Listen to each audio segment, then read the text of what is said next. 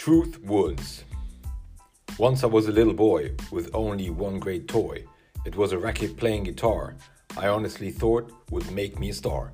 When I grew up, no father, only father in law, sitting on the wall sipping in coke with straw, thinking, where would I go one day? Not yet knowing I had nothing to say. My mother was always a friend for me, of course, only to a certain degree. Always looking for love and harmony, left me on the side of Sleepy G. So I went my own way, and looking back, I went to the same way, not knowing there is no way back.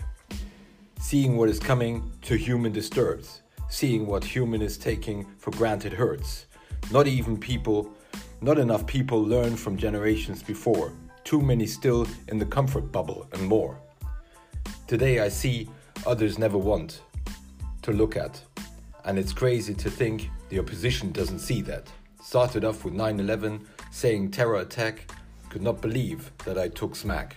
Too unreal the lies media make us believe. It was only the beginning of my journey, journey through the truth woods. But to see it with my own eyes wasn't all good.